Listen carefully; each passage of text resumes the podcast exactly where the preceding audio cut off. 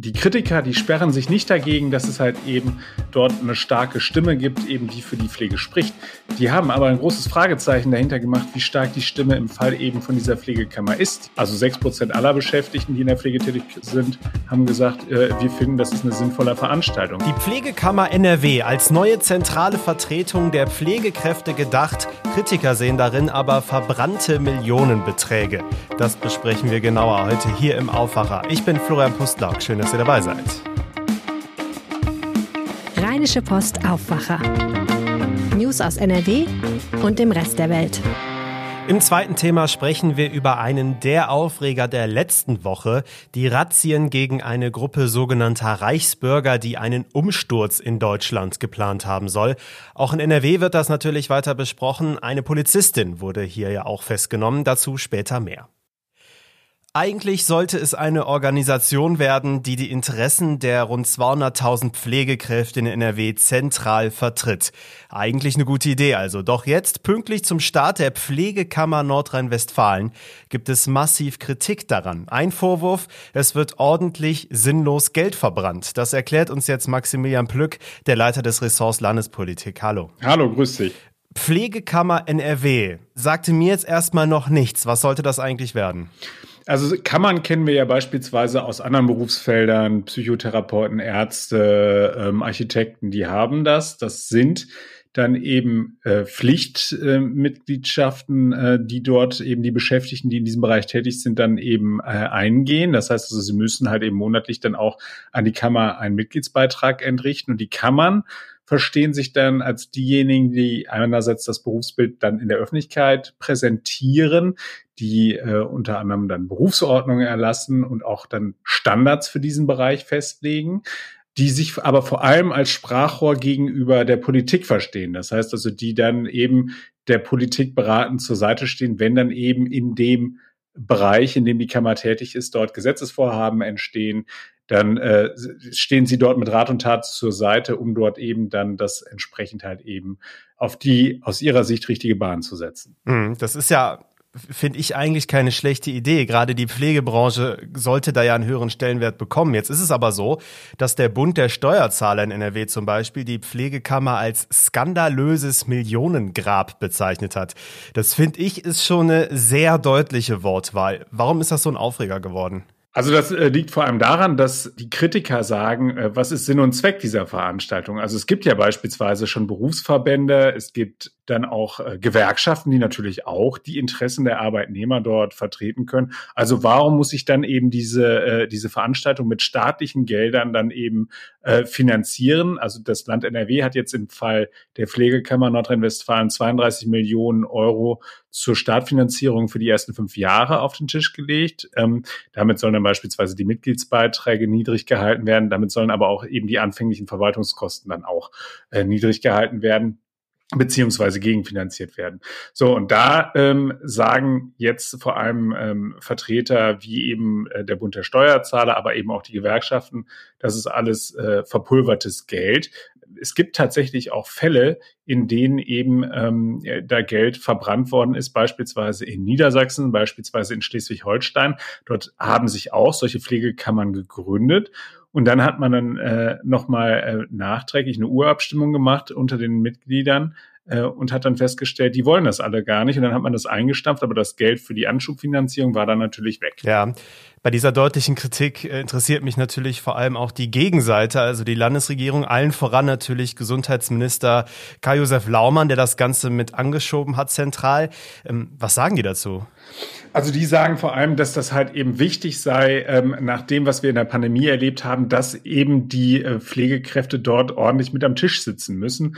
Äh, ich habe gesprochen beispielsweise mit dem gesundheitspolitischen Sprecher der CDU, äh, Markus Schmitz, Düsseldorfer Landtagsabgeordneter, und der hat halt eben gesagt, sie seien halt eben froh, dass sie jetzt einen zentralen Ansprechpartner hätten, der halt eben dann auch bei äh, den verschiedenen Ausschusssitzungen beispielsweise dann eingeladen wird.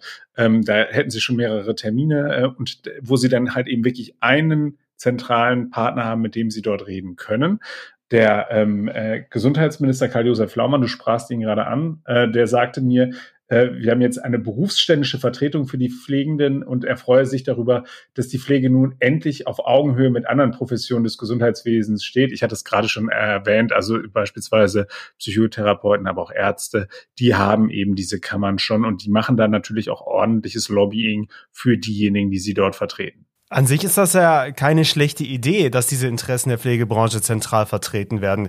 Ähm, die ganzen anderen Kammern, du hast die Ärztekammer angesprochen, Industrie- und Handelskammer ist ja auch ein zentraler Begriff bei vielen politischen Diskussionen.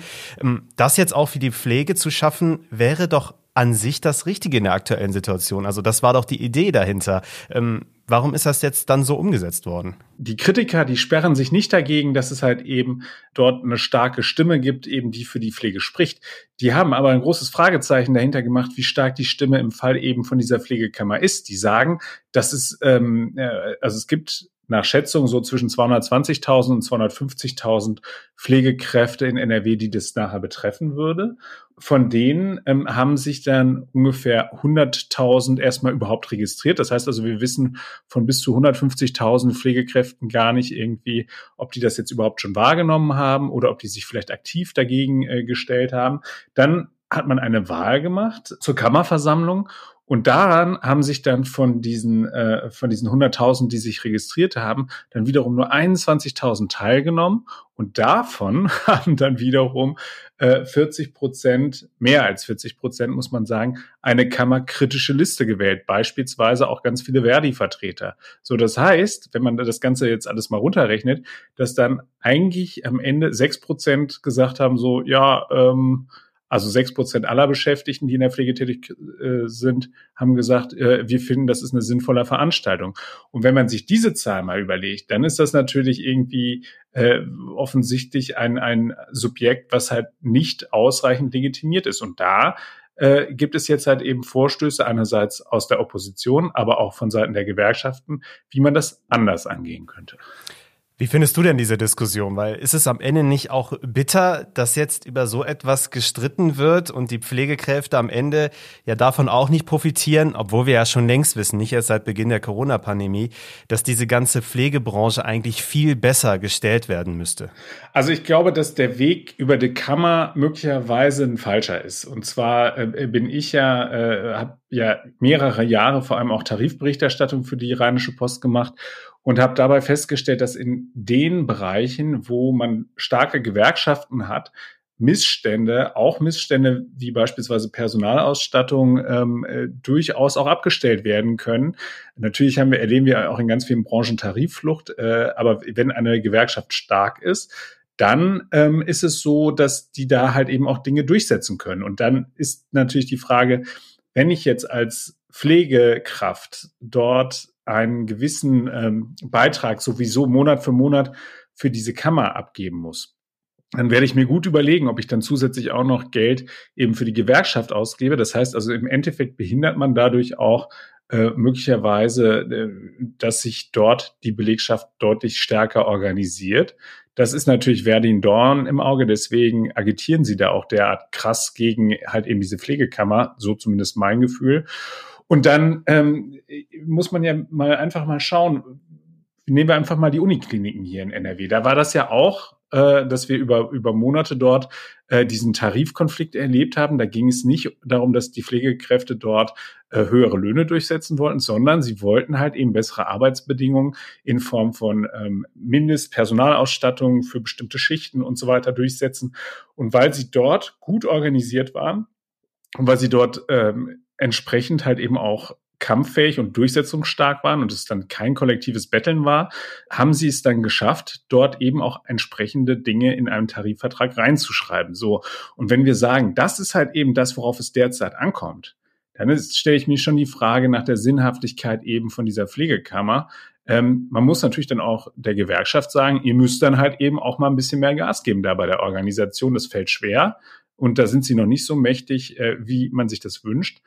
Ähm, zumal es gibt da noch ein weiteres Problem. Viele, ähm, viele dieser Einrichtungen, über die wir dort reden, sind in kirchlicher Trägerschaft und dort darf man nicht streiken, dann äh, fällt es natürlich umso schwerer, die Leute für eine Gewerkschaft zu begeistern. Ähm, aber trotzdem, ich glaube, dass man mit einer starken Gewerkschaft dort deutlich besser fahren würde, als dass man jetzt sagt, wir haben ohnehin schon die Berufsverbände und wir äh, haben jetzt die Gewerkschaften. Jetzt installieren wir daneben nochmal irgendwie so eine dritte Säule eben diese Pflegekammer. Also ich glaube, dass das so ein Ding ist, ähm, das hätte man sich sparen können und da hätte man sich dann eben auch diese 32 Millionen Anschubfinanzierung vom Steuerzahler sparen können. Vielen Dank für die Hintergründe und vor allem für deine Einschätzung, Maximilian Plück. Sehr gerne. Dieses komplizierte, aber auch wirklich spannende Thema gibt's für euch zusammengefasst natürlich auch auf RP Online, ist verlinkt in den Shownotes. Jetzt sprechen wir noch über eines der Themen der letzten Woche, und zwar die Razzien in ganz Deutschland und Österreich und Italien gegen eine Gruppe sogenannter Reichsbürger, die einen Umsturz in Deutschland geplant haben soll. 22 Reichsbürger wurden allein in Deutschland verhaftet, darunter eine Frau aus NRW. Und in dieser Woche beschäftigt sich die Politik natürlich weiter damit. Und dafür ist jetzt Sina Zerfeld aus dem Ressort Landespolitik bei der Rheinischen Post bei mir. Hallo Sina. Hallo Florian. Ja, über diese Razzien, über die Mitglieder dieser Gruppe und so weiter weiter müssen wir auch in dieser Woche sprechen. Da gibt es viel draus zu ziehen. Ähm, erstmal, was für Wellen hat das letzte Woche überhaupt geschlagen? Ja, sehr hohe natürlich, denn auch wenn das NRW offensichtlich jetzt bei dieser Aktion kein Schwerpunkt gewesen ist, stellt sich natürlich sofort die Frage, da gab es ja so Ausläufer, es gab Verbindungen auch nach NRW und äh, welche Verbindungen kann es noch geben und ähm, welche Umtriebe von Reichsbürgern kann es in NRW geben? Ich habe dazu unter anderem mit einer Politikwissenschaftlerin von der Uni Duisburg-Essen gesprochen und die hat gesagt, naja, die Strukturen dieser Gruppen, die sind halt überall gleich. Das heißt, wenn man jetzt keinen Schwerpunkt in NRW hat, heißt das nicht, dass es hier nicht noch äh, Zellen geben kann und Nester geben kann und äh, Leute nicht hier ebenfalls auf solche Gedanken kommen und da ähm, neue Umtriebe von ausgehen können. Am Donnerstag tagt auch der Innenausschuss des NRW-Landtags dazu. Ähm, worum wird es da genau gehen? Es wird ein Bericht der Landesregierung erwartet, und zwar zu dem Sachstand bei den Nachforschungen, äh, was hier NRW betrifft. Also ähm, da geht es darum, welche Verbindungen sind offengelegt worden, ähm, wie viele Reichsbürger haben wir hier in NRW, welche Verbindungen in andere extremistische Kreise gibt es hier in NRW. Also eben diese grundlegenden äh, Fakten. Es wird aber auch darum gehen, dass man sich sich überlegt und die Frage stellt, wie wollen wir uns denn in Zukunft eigentlich schützen? Also eine Kernfrage ähm, soll zum Beispiel sein, auf welchem Wege haben denn diese Akteure, die da ausgehoben sind, auf welchem Wege haben die denn gedacht, sie könnten doch Mitstreiter hier in Nordrhein-Westfalen gewinnen, wenn das denn der Fall gewesen ist? Also hat man da versucht, irgendwo in Sicherheitsbehörden bei der Polizei äh, Leute zu rekrutieren? Und es wird auch um konkrete Schutzmaßnahmen für die Zukunft gehen. Ähm, Politiker durch die Bank, äh, mehr oder weniger aller Fraktionen haben gesagt, wir müssen darauf achten, dass wir im Staatsdienst solche Menschen nicht haben. Wir müssen darauf achten, dass wenn wir solche Leute im Staatsdienst haben, dass wir die schnell loswerden können. Verschärfungen des Disziplinarrechts sind da gefordert worden. Ähm, es gibt auch Forderungen noch weiteren Befugnissen für den Verfassungsschutz, also mehr Überwachung von Messenger-Diensten, Telefongesprächen, Verkehrsdatenspeicherung, um zu sehen, was Netzwerke sind. Darüber wird sicherlich zu diskutieren sein. Da sind nicht alle Politikerinnen und Politiker der Ansicht, dass das eine gute Idee ist.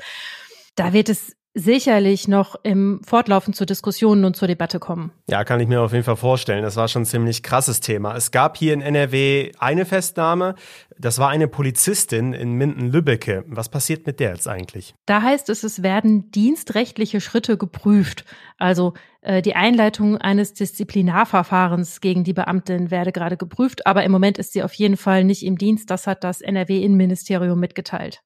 Das Innenministerium sagt, äh, seit dem Jahr 2016 seien ihm insgesamt fünf Polizeivollzugsbeamte bekannt, die äh, im Verdacht standen, Zugehörigkeit zur Reichsbürgerbewegung zu haben.